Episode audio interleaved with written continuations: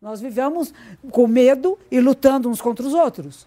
Nós criamos fronteiras e a natureza é nossa inimiga, que eu tenho que vencer a natureza, tenho que lutar contra a natureza, eu tenho que dominar a natureza. Eu nunca tentei fazer parceiros com a natureza. Quer dizer, o que está acontecendo? É uma cultura de violência. E a gente só muda isto se mudar o nosso olhar. Esse podcast é apresentado pela Mova um podcast que traz para você minhas palavras na íntegra, sem cortes, tanto as mais antigas, que estão publicadas em vídeo no canal Mova, quanto as inéditas e exclusivas. Uma vez por mês, vocês também vão encontrar por aqui, além das palestras, uma conversa feita comigo e a monja Zentiu Sensei, colocando temas atuais em diálogo com o Zen Budismo. O futuro, né? A geração que está chegando agora, essa geração que vai estar tá assumindo as posições no mundo, né? Todos eles bem quietinhos, sentadinhos, meditando. E hoje eu pude falar com eles um pouco também. E o que, que é mais importante? Eles disseram, o projeto que eles estão fazendo para esse grupo todo é dizer: olha, o planeta está um caos. Está cheio de guerra, as pessoas não estão se entendendo, estamos destruindo a natureza, estamos poluindo o mundo não só com coisas imundícies fisiológicas como psicológicas. Então o mundo está perdido, nós vamos construir uma nave espacial e vamos embora, né? Não vai ter solução, vamos embora. Para chegar neste momento e dizer, será que nós vamos embora desse planeta ou nós vamos mudar a maneira de ser no planeta? E a proposta do grupo é isto: que nós vamos mudar a maneira de vermos a realidade, a maneira de agirmos nessa realidade, a maneira da nossa relação uns com os outros e com a natureza. É muito mais do que só sustentabilidade. Tem que dar um passo além deste. O que, que nós podemos de fazer de bem no mundo? Não só o que nós não prejudicamos. Porque quando nós falamos de sustentabilidade, nós estamos falando do que, que eu não prejudico, né? Mas o que, que eu faço além disto? O que, que nós podemos fazer? E você, que é o mais velho de todos, que está aí sentadinho, você mesmo, como você chama?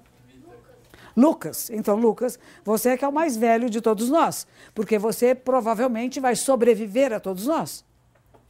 Né? Você é aquele que vai dar continuidade a tudo aquilo que nós estamos sonhando, planejando, desejando ou não. Mas nós temos uma geração que está chegando aí e essa geração é responsável pela contínua. Nós fizemos muita bobagem. E não é só nós, nossos ancestrais, nossos avós, nossos bisavós. Nós criamos uma cultura de violência.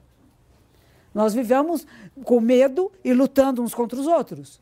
Nós criamos fronteiras e a natureza é nossa inimiga, que eu tenho que vencer a natureza, tenho que lutar contra a natureza, eu tenho que dominar a natureza. Eu nunca tentei fazer parceiros com a natureza. Quer dizer, o que está acontecendo? É uma cultura de violência. E a gente só muda isto se mudar o nosso olhar. Se eu entrar em contato com a essência do meu ser.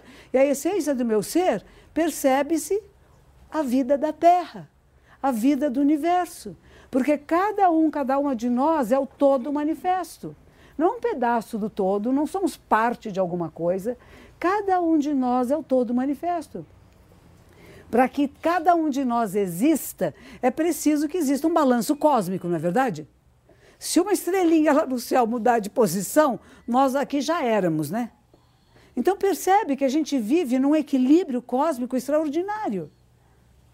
E nós somos esse equilíbrio. Nós não somos um pedaço dele. Nós somos isto que se manifesta em cada um de nós. Cada uma das nossas vidas é preciosa.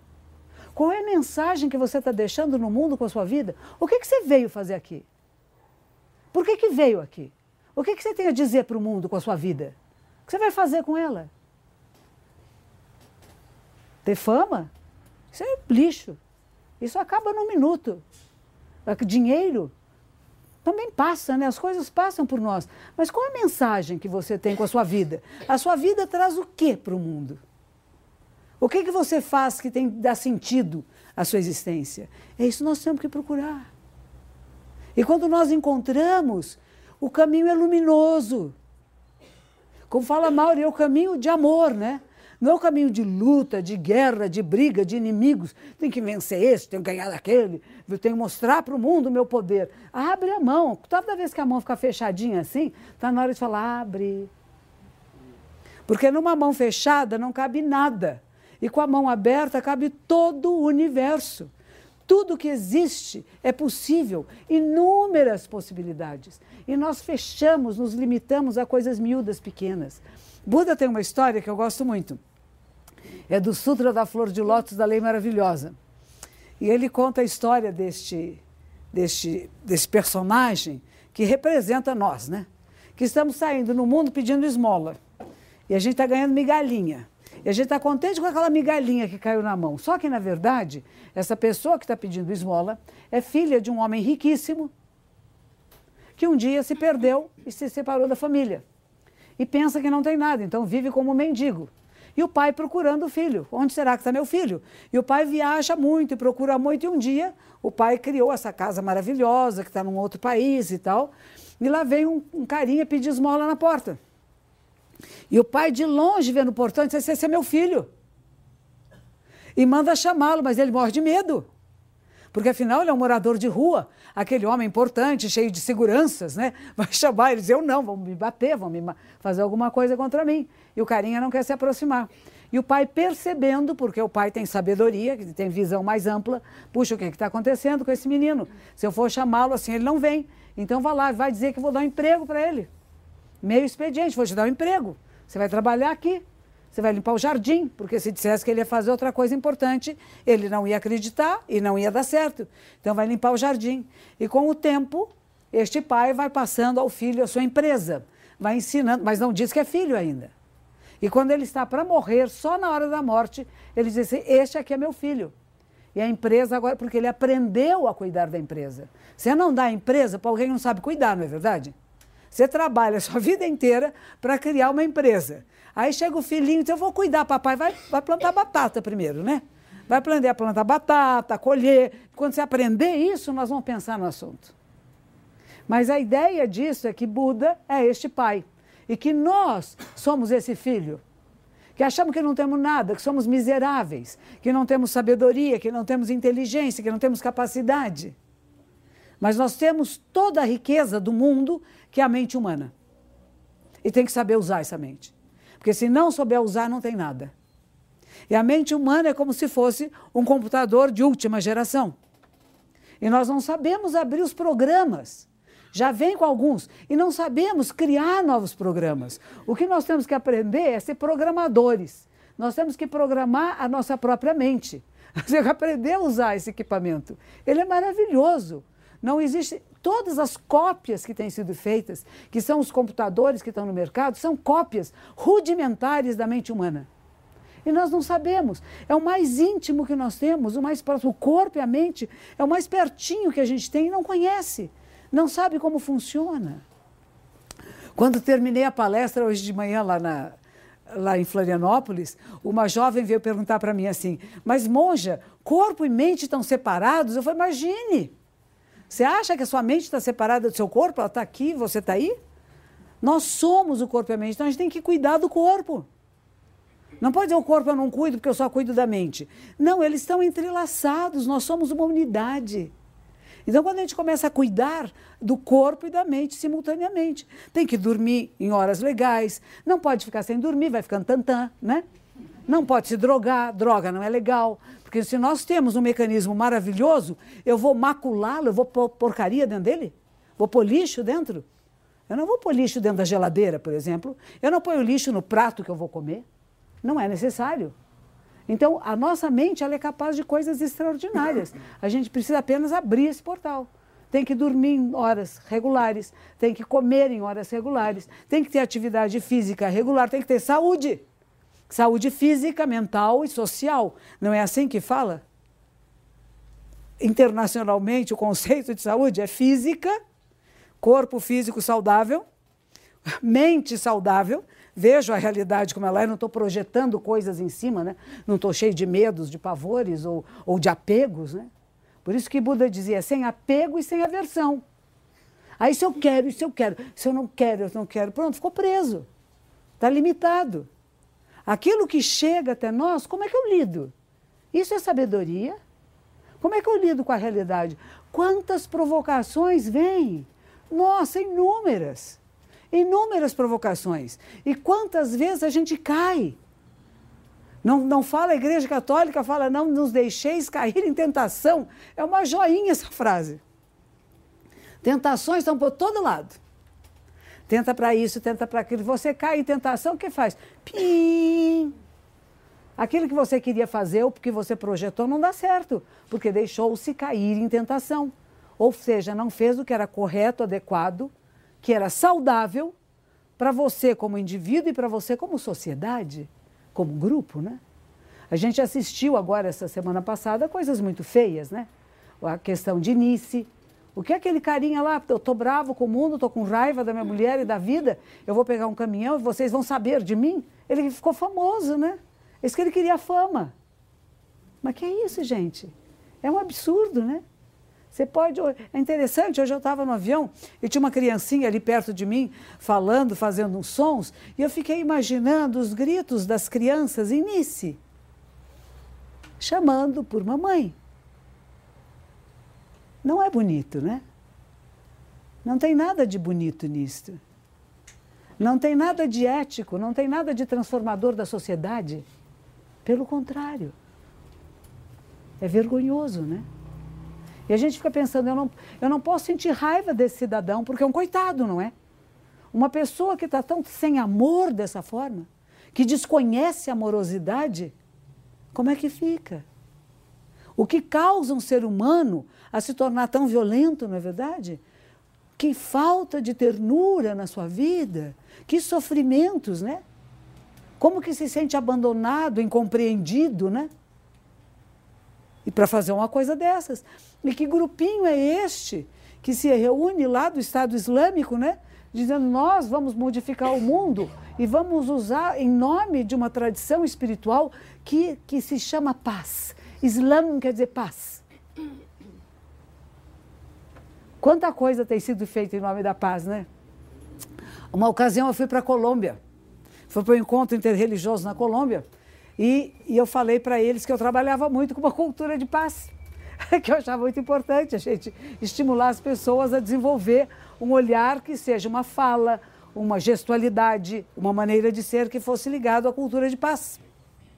E aí, aí uma senhora levanta e disse assim para mim, monja, aqui na Colômbia com a Farc, a Farc diz que está fazendo tudo pela paz. Então estamos matando, atirando, sequestrando pela paz. Então, quanta coisa tem sido feita em nome da paz, sem que a pessoa se torne a paz. E o que a gente trabalha muito aqui nesse templo é meditação. É sentar em silêncio. Essa minha fala aqui é um extrazinho para vocês ficarem com vontade de ficar em silêncio. Porque é nesse silêncio que a gente vai ouvir o mais íntimo nosso.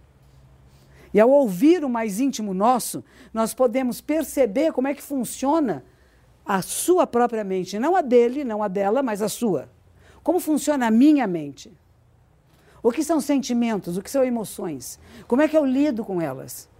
Não é que eu nego. Ah, não posso sentir isso? É mentira. O que a gente sente, sente. Mas o que eu faço com o que eu sinto? Ah, acho que foi a televisão francesa esses dias mostrou novos jogos bem interessantes, né?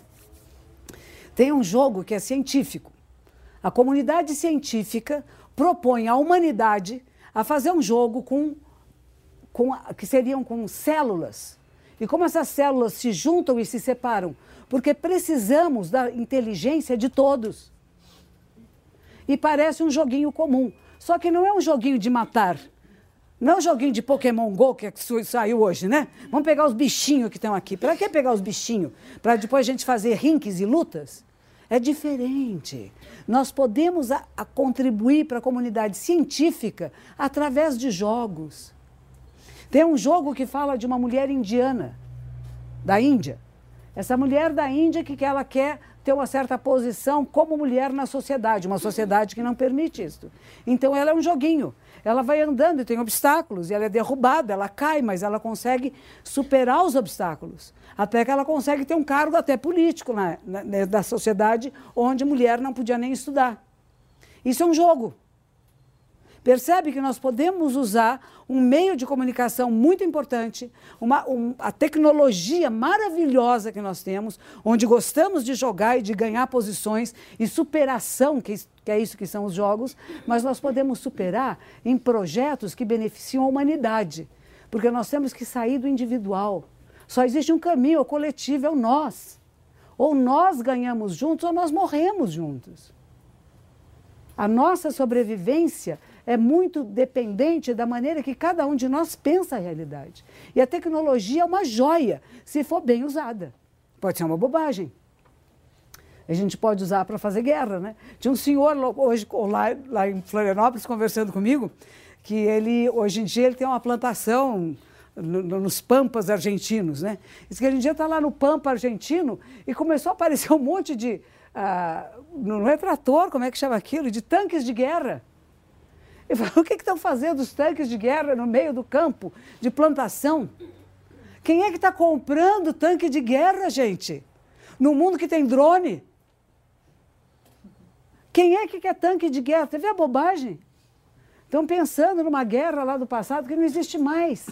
A Argentina comprou tanques de guerra. E ele dizia assim: para quê? Para pegar os pescadores brasileiros que estão lá no Rio? Com tanque de guerra? Então, tem coisas meio absurdas no mundo que estão acontecendo porque essa mudança de consciência ainda não é geral. Algumas pessoas já perceberam e algumas pessoas já estão vivendo de uma forma mais desperta, mais pensando no bem coletivo, mais rompendo fronteiras e barreiras para entrar nesta comunhão de que nós podemos fazer juntos. E não é o que eu faço, não tem um eu fazendo eu tinha um aluno que era um musicista, ele era um compositor de música clássica. Também compunha popular. E uma vez ele me disse uma coisa muito interessante. Ele disse assim: Sensei, a música está no ar. Não existe um autor. Aquele que escreve essa primeiro foi aquela que captou, mas ela está no ar, ela está em toda parte. Ela não é minha. Eu fui quem escreveu. Eu sei notinha musical, fui lá escrevi na pauta. Mas a música está tocando aí o tempo todo. E nós estamos tanto querendo autoria, né? Eu sou autor, eu que faço, meus direitos autorais. Imagine você abrir mão disso e dizer o direito da humanidade. O que eu faço para o bem da humanidade?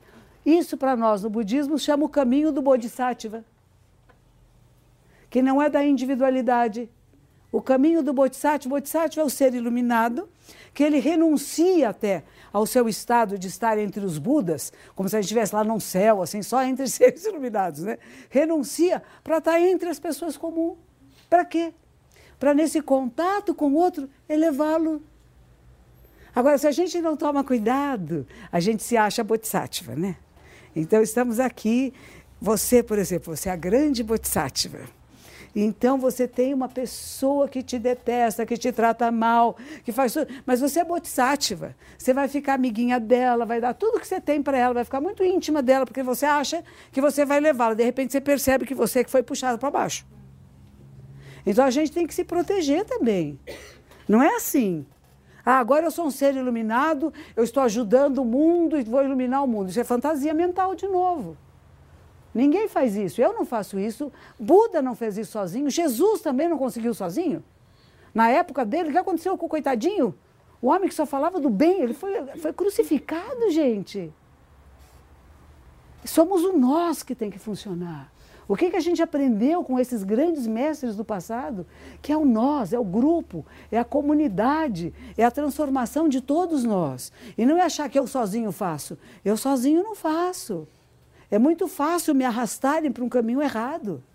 Nós somos frágeis sozinhos. Então, Buda vai falar de Buda, o ser iluminado, Dharma, que quer dizer a lei verdadeira, aquilo que rege esse universo, e Sangha, a comunidade, os praticantes que praticando juntos se auxiliam mutuamente.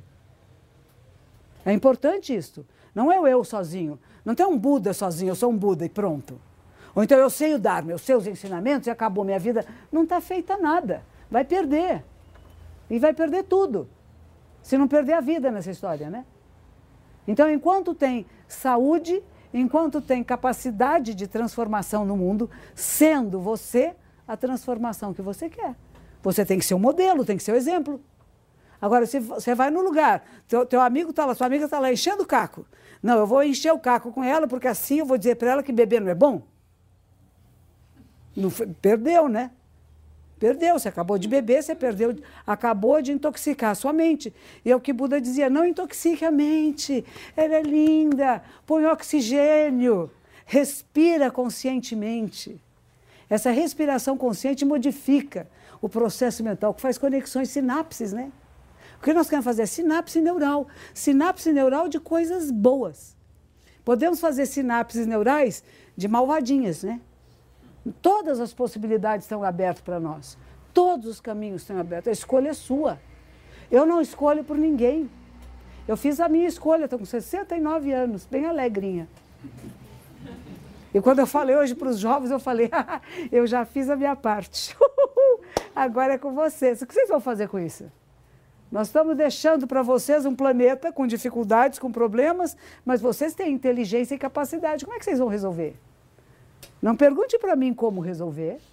Eu posso dar instrumentos de você conhecer esse, esse, esse aparelho que você tem, que é o seu corpo e a sua mente, para que você use da melhor forma possível. Mas se você não quer usar da melhor forma possível, você vai fazer besteira e você vai ficar doente, vai perder e não vai conseguir seus objetivos. Mas eu não posso escolher por você. E cada um de nós tem certas dificuldades, dificuldades kármicas até, né? De onde é que eu estou vindo, das experiências que eu tive no passado, dos meus dramas internos, né? Com pais, com avós, com tios, com sociedade. De repente você tem que jogar isso fora. Não fica carregando peso extra. Tem gente que anda carregando defunto nas costas, né? Situações que já passaram, continua carregando, pesado, e fica que nem um boi ruminando, né? Ruminando as coisas que já passaram. Deixa, já passou. O que, que eu aprendi com isso? Como é que eu corrijo o erro? Eu fui um determinado caminho, vi que ele era sem saída. Aí eu fico lá batendo a cabeça na porta, é sem saída, é sem saída, é sem saída. Né? Chegou mais e fala, poxa, é sem saída, eu volto. E vou tentar uma outra rota, que pode não ser a mesma anterior, mas vou tentar outra. E fazemos isso nós humanos. Mas o despertar é você perceber. Aí quando eu percebo, eu corrijo o erro corrigir o erro. É só isso. Não é fácil? Não. Criamos hábitos, vícios, hábitos de relacionamento, hábitos da maneira que vemos a realidade. Eu dou sempre o exemplo, é muito feinho mesmo, mas é do Hitler, né? O que, que Adolf Hitler pensava? Que ele estava salvando a humanidade, não pensava?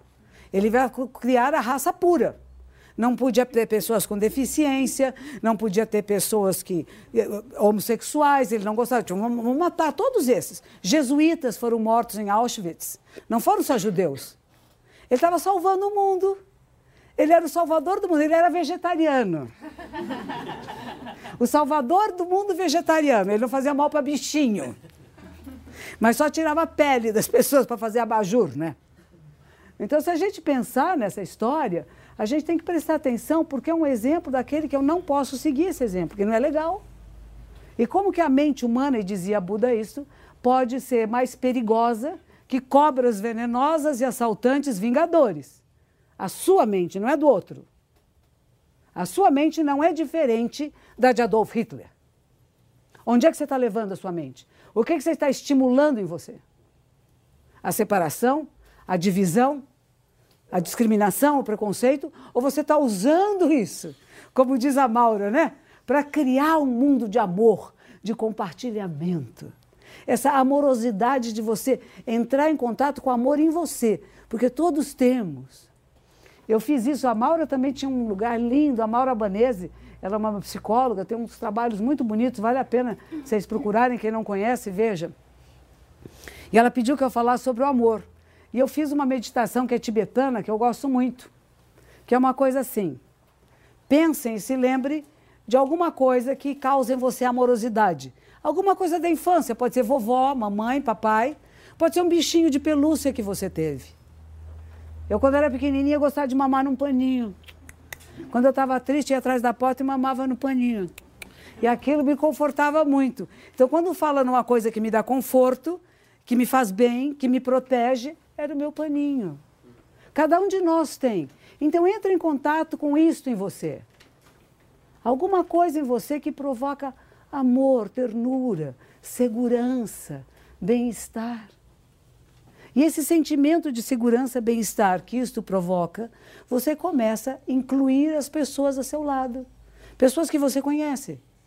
Comece a pensar nas pessoas que você conhece, seus amigos, as pessoas com quem você trabalha, seus pais, seus irmãos, seus avós, seus tios, seus primos, seus filhos, seus netos. Eu incluo meu bisneto. Vai incluindo. E depois começa a incluir pessoas que você não conhece muito. Quem está sentado do seu lado agora. Há muitos anos atrás havia um grupo de rock and roll que dizia assim: Love the one you with. Ame a pessoa que está ao teu lado. A gente está sempre amando alguém lá longe. Né? Que nem pessoas aqui no Brasil que têm muito interesse em fazer bem para as crianças da África. É legal, mas as crianças do Brasil não interessam, né? Os coitadinhos que estão aí, não, eu vou cuidar dos da África, porque lá é mais, é mais chique, né?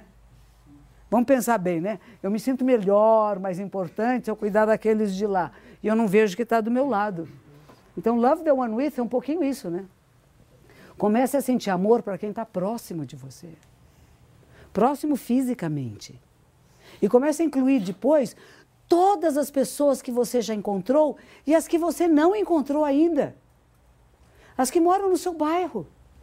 Os vizinhos, sabe aquela vizinha chata? Inclui ela. inclui. Você vai ver como faz diferença. Sabe aquele cara no trabalho que você não vai com a cara dele? É ele, você inclui ele. Meu amor. Começa a tratá-lo como um amigo íntimo. Porque se ele provoca alguma coisa em você, ele é íntimo você. E você começar a acolher todos os seres. A cidade de São Paulo inteirinha. Com todas as suas barbaridades e suas alegrias. Inclui tudo, todos eles. Os corruptos, coitadinhos. Ai, eles são para ser bem apiedados mesmo. Porque são os coitados, né? Eles estão achando que estão ficando ricos. Estão fazendo um mal danado. O coração está partido, não está íntegro. Não estão vendo o todo, não vê o nós. Imagine tirar dinheiro da população. Que isso? Tirar dinheiro, vou fazer uma obra, cadê o meu dinheirinho aí? O que, que você vai me dar? Se eu te der isso, o que, que você me dá em troca? É o oposto do que Buda ensinava. Você não faz para ganhar coisa nenhuma. Você não faz o bem para ter medalha, para pedir troco por isso. Cada vez que você pediu troco, você perde o mérito que você fez. Eles não sabem. Jesus não dizia, perdoai os que não sabem o que fazem. Ele não dizia assim, Deus é pai, vai se vingar. Nós queremos isso, né? Vai ter vingança, vocês vão ver. Não precisa que a gente querer vingança. Pelo contrário, como é que vão despertar? Será que tem alguma maneira de fazer esses seres acordarem e devolver o dinheiro? E usar esse dinheiro para o bem de outras pessoas, de populações, de áreas? Não é verdade? O que, é que pode fazer? Uma vez teve um jovem, ele foi para a guerra do Vietnã. E essa história eu já contei algumas vezes, mas ela é bem forte e importante. Ele, na guerra do Vietnã, ele estava com o companheiro dele, um outro soldado, e, o, e ele viu uma criancinha chorando. E o cara era bom, né? Era soldado, mas era bom. Ele pegou a criancinha e pôs no colo, e a criancinha não parava de chorar. E ele resolveu abrir para ver o que era. Era uma bomba, e ele morreu. Tinham posto uma criancinha com uma bomba, né? Não é só o Estado Islâmico que, que faz isso, o menino que se mata. Isso é uma coisa. O, na, no Japão tinha os kamikaze, né? Que eram os carinhas que se atiravam dos aviões em cima dos inimigos para morrer. Então, isso não é uma novidade na história da humanidade. Só que me parece que é uma coisa meio antiga, que não precisa ser repetida, né? Mas, enfim, o amigo ficou muito bravo que o companheiro dele tinha sido enganado porque era bom. Ele foi enganado porque ele foi bom, porque ele quis cuidar do bebê. E o que ele fez? Quando os aviões jogaram os alimentos, ele pegou os sanduíches e pôs pólvora dentro. E colocou no centro da cidade, do vilarejo. A criançada do vilarejo, todo mundo com muita fome, encontrou um monte de sanduíches, foram lá, comeram e morreram com muita dor. E este homem nunca mais conseguiu dormir. Porque quando ele deitava na cama, ele só via aquela cena do, do sofrimento daquelas crianças. E ele vai falar com um monge, que hoje mora nos arredores de Paris. E foi falar com ele: o que, que eu faço? Eu não, não tenho mais paz, não tenho mais. Eu sou um homem desesperado, porque eu só vejo um horror que eu fiz. Ele disse assim: não, tem, não dá para pagar o que foi feito. Uma vez que você fez uma ação boa ou malvada, não tem apagador de karma. Uma vez construído, karma é aquilo que deixa marcas, que deixa efeitos. Né? Você não pode apagar. Mas o que, que você pode fazer agora pelas crianças que estão vivas? Comece a cuidar de crianças vivas. E só assim ele conseguiu se recuperar. Ele adotou várias crianças, começou a investir em crianças que vinham do Vietnã e foi a única maneira dele poder dormir de novo. Ele não pode ir lá atrás desfazer o que tinha feito. Mas o que, você faz daqui para diante? Como é que você cuida de agora em diante? Isso é a transformação do mundo. Tudo que nós fizemos como humanidade, que foi bárbaro, que foi feio, que não foi benéfico, o que, que fazemos daqui para diante? Nós estamos na época da lua cheia, né? A lua cheia é a época do arrependimento. Arrepender é uma coisa assim, tem um poema que diz assim, ó. Todo karma prejudicial alguma vez cometido por mim.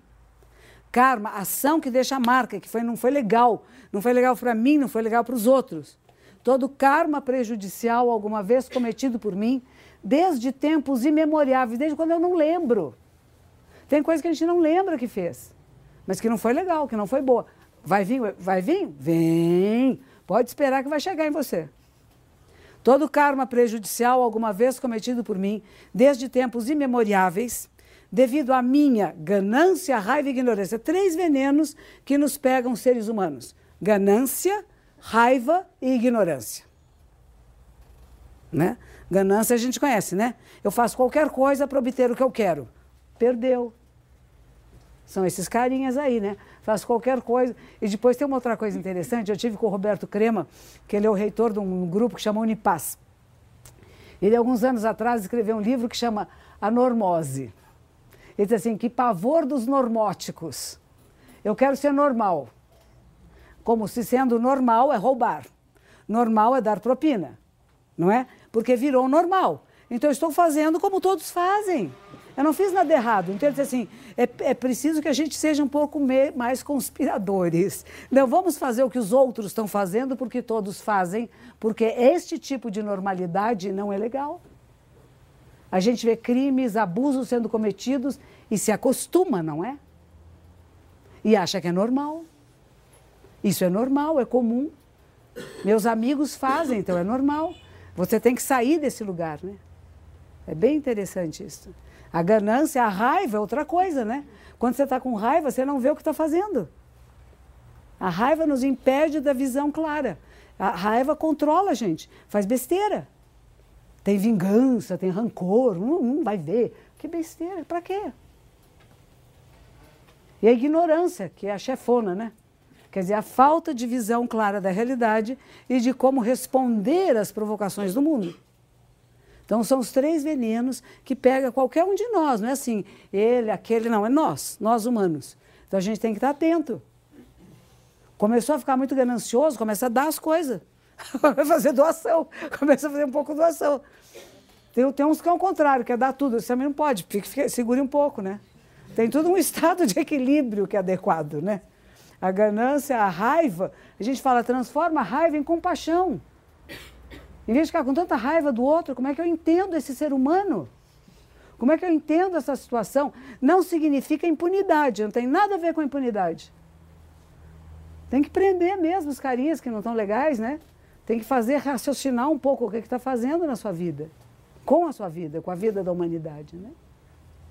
Mas não tem ódio do cidadão, né? Não tem raiva. A ação é errada não é a pessoa. Você não vai matar todos que estão errados, né? Ela está muito velhinha. Ela não consegue andar. Ela não tem capacidade de levantar com as perninhas. Pois ela bateu na sua perna e caiu. Então a gente ajuda ela, pera um pouco. Vem cá, vem cá, bebê. Ela não é um cachorro comum. Ela tem. Ela tem 16 anos, o que vale mais de 100 anos de idade, né? É, pois é, tá ruim mesmo. Obrigada. A ganância, a raiva e a ignorância, né? O ignorante é aquele que faz um monte de besteira, né? Que sai matando gente, etc, né? Matando a si mesmo, né? não sabe apreciar a vida. Ela passa tão rapidinho. É muito rápido. Daqui a pouco você é bonitinho, vai ficar velhinho. O seu cabelo vai ficar branquinho, que nem do quem está do teu lado. É mais rápido do que você pensa. Então aprecie esse momento, né? E não precisa ficar provando nada para o mundo, fazer coisas extraordinárias. Viver com plenitude, com alegria, cuidar, cuidar bem dos outros. Cuidar da sua vida, da vida das pessoas, das plantas, dos animais. Cuidar, cuidar com amor, com ternura. Não significa que não vai ter nada, né? O despojamento total, não quero nada. Não, vai ter. Que tenha um bom carro, que tenha uma boa casa, pode até ter dois, três carros se você quiser, mas espera aí, cuida. Cuida. Não se aproveita dos outros. Não quer o mal de ninguém, né? Então, todo karma prejudicial, alguma vez cometido por mim, desde tempos imemoriáveis, devido à minha ganância, raiva e ignorância, sem limites. Olha só, a ganância, a raiva e a ignorância são ilimitadas. E nasceram da onde? Do meu corpo, meu gesto, minha atitude, né? Que pode ser de bebê, pode ser de qualquer coisa, né? Meu gesto, minha atitude, meu corpo, a minha boca, o que eu falo. Como é que eu falo? Como é que eu falo? Como é que eu me manifesto? Como é que eu escrevo? Como é que é a minha, minha, minha comunicação? Ela é uma comunicação legal que está fazendo bem para os outros? E da minha mente, como é que eu penso a realidade? Eu estou tendo uma visão que nós chamamos Buda, uma visão clara, lúcida da realidade, ou tá, ela está distorcida? Não estou vendo com clareza. Então, todo karma prejudicial, alguma vez cometido por mim, desde tempos imemoriáveis, devido à minha ganância, raiva e ignorância, minha, né? Sem limites, nascido do meu corpo, da minha boca, da minha mente, agora de tudo eu me arrependo. O arrependimento significa transformação. Eu me comprometo a me transformar, não é transformar o outro nem o mundo, né? Eu. Porque na hora que você se transforma, os seus relacionamentos todos se transformam. A gente quer muito mudar o outro, né? Fulano fez isso. Aqui nos meus alunos é bonitinho. Às vezes eu ia dizer para mim, sensei, fulano falou assim comigo. Eu tenho que tomar atitude, né? Por quê? Por que, que falou assim com você? O que, que você fez que criou esse relacionamento? Não cria sozinho. Relacionamentos não acontecem sozinhos, né? Acontecem com pessoas. Então, como é que você muda isso? Você muda, não eu. Uma vez falaram para sua santidade Dalai Lama da posição das mulheres dentro da ordem tibetana, que elas não têm muito acesso, não tinham né, muito acesso à educação e tal.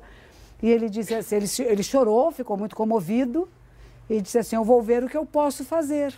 Porque você não dá uma ordem de cima para baixo, as pessoas têm que se resolver entre elas. O que, que por que, que eu permiti que a pessoa me atacasse dessa forma? O que, que eu fiz? Qual é a minha responsabilidade nessa história? E como é que eu mudo isto? Estou falando de relacionamentos íntimos e próximos, né?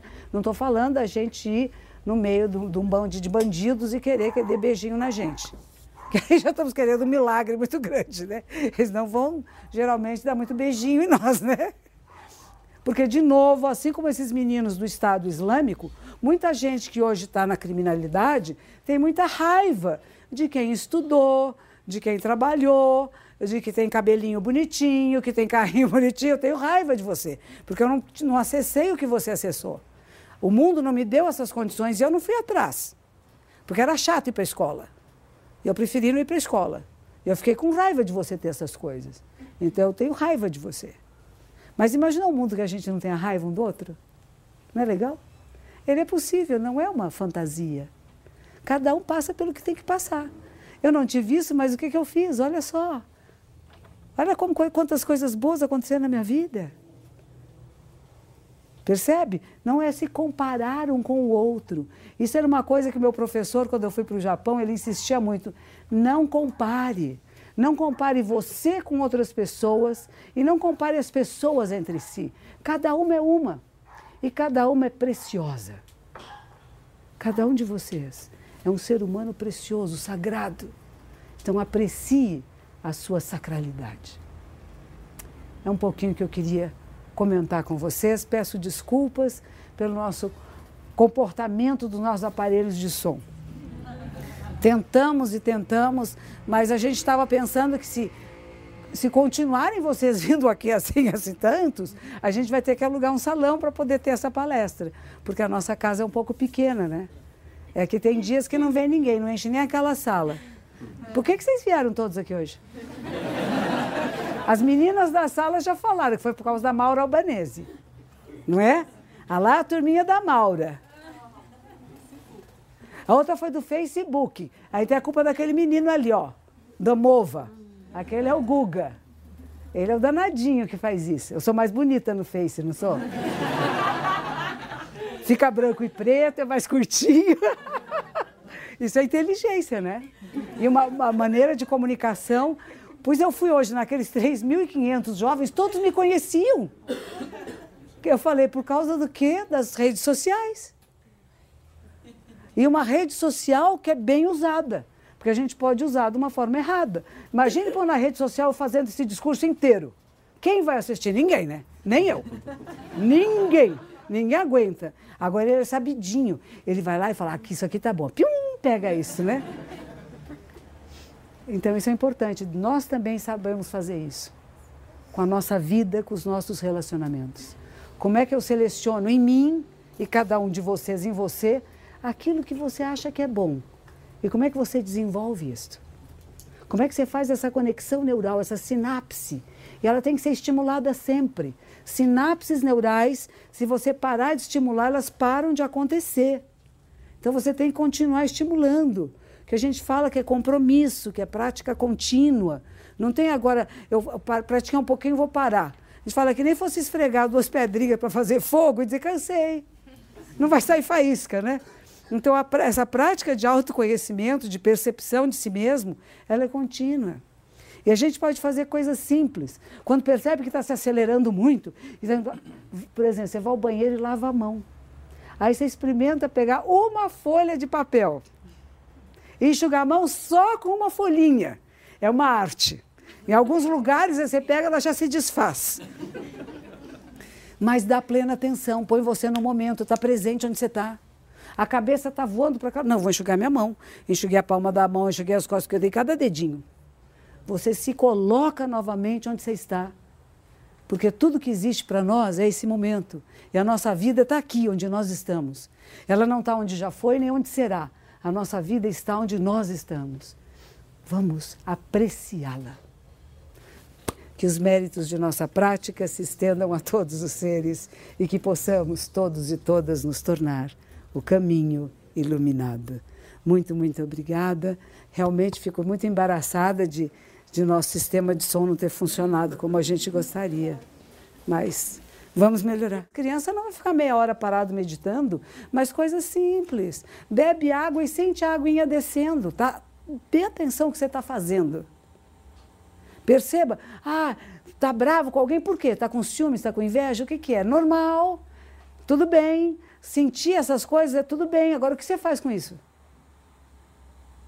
Aí é a diferença, né? Como é que você trabalha isto? Não é dizer não sinto isso, sinto. O que eu sinto, eu sinto. O que eu faço com isso? Ou deixo que isso me, me sugue, me destrua, ou eu faço disso um movimento de transformação. É o joguinho, né? Olha o obstáculo. Tchum, como é que eu pulo esse obstáculo? Como é que eu não sou devorada pelas provocações do mundo, pelas tentações? Tenha uma boa noite. Espero vê-los novamente. Muito obrigada. Esse podcast é apresentado pela Mova. Conheça e acompanhe.